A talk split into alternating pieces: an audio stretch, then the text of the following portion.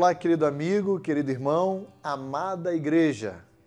Espero que todos tenham tido uma excelente noite de descanso, um excelente período de renovo das forças, né? Espero que você também esteja encorajado e motivado, como eu, à luz da palavra de Deus, para que nessa semana a gente possa meditar em histórias extraordinárias, fascinantes, incríveis. Ontem falamos um pouquinho a respeito de Salomão e da experiência que ele teve diretamente com Deus. Hoje eu gostaria de desafiá-lo a olhar comigo para uma passagem também incrível, porém triste. Por que incrível e ao mesmo tempo triste? Incrível por causa da capacidade do homem e triste porque o homem usou da sua capacidade para o mal. Gênesis capítulo 11 vai nos ah, lembrar sobre o episódio da Torre de Babel. Até aquele momento da história havia somente uma língua entre os povos. E aí, Gênesis capítulo 11 vai relatar para mim e para você como a raça humana se articulou para desobedecer abertamente uma ordem expressa de Deus. Deus já tinha dito a Adão e Eva tempos atrás e também disse para Abraão que ele seria o pai de uma grande nação e que todo o mundo deveria ser povoado, deveria ser alcançado por meio dos seus habitantes. Mas aqueles homens decidiram desobedecer o comando de Deus de povoar o mundo e então ficar regionalmente estabelecido em um local.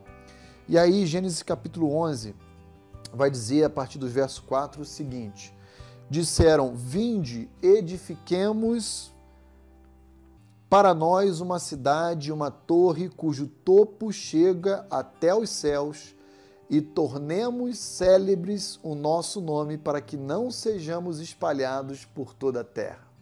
Perceba o desejo humano de erguer um monumento ao seu próprio nome, à sua própria glória, ao mesmo tempo que desobedecendo o comando expresso de Deus de se espalhar por toda a terra.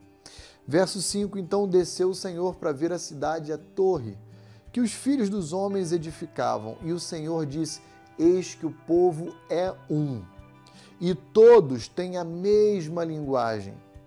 Isto é apenas o começo, agora não haverá restrição para tudo o que intentam fazer. Vinde, desçamos e confundamos ali a sua linguagem, para que um não entenda a linguagem do outro. Destarte o Senhor os dispersou dali pela superfície da terra e cessaram de edificar a cidade. Chamou-se-lhe por isso o nome de Babel, porque ali confundiu o Senhor a linguagem de toda a terra e dali o Senhor os dispersou por toda a superfície dela. Que incrível vermos que a humanidade passada se articulou, se organizou, se mobilizou com um propósito em comum. Se fosse assim em relação aos dias atuais, poderíamos certamente realizar grandes feitos pela raça humana. Mas, infelizmente, esse episódio retrata para nós que essa articulação, essa mobilização se deu com motivos espúrios, com um propósito reprovável aos olhos de Deus, que era o de desobedecer à ordem expressa de Deus, ao mesmo tempo que levantar sobre a ordem de Deus um monumento à sua própria glória, à própria glória do homem. E por isso Deus não se permitiu ser escarnecido pela raça humana. Ele desceu e confundiu e dispersou, e nós temos os, as consequências ou as sequelas presentes desse advento histórico até os dias de hoje, como, por exemplo, o uso de diferentes idiomas, diferentes línguas, ah, né, a partir das diferentes etnias e nações.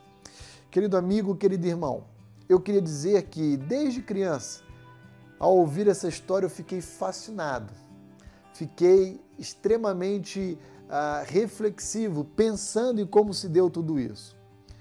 mas o meu desejo é que nós, como igreja do Senhor Jesus, possamos também nos mobilizar em torno de um propósito comum, a saber, a evangelização, o testemunho, o serviço à causa do Evangelho, do Reino de Deus. E a minha pergunta para você é: como você tem se mobilizado e se articulado nesse sentido com a sua igreja, com os seus irmãos? Será que você tem sido verdadeiramente alguém que serve a Deus ou você só tem sido servido pela Igreja de Cristo? Vamos juntos, com o propósito comum de alcançarmos toda a terra com o Evangelho de Cristo, nos mobilizar para que a gente possa realizar, agora sim, um poderoso feito para a glória de Deus.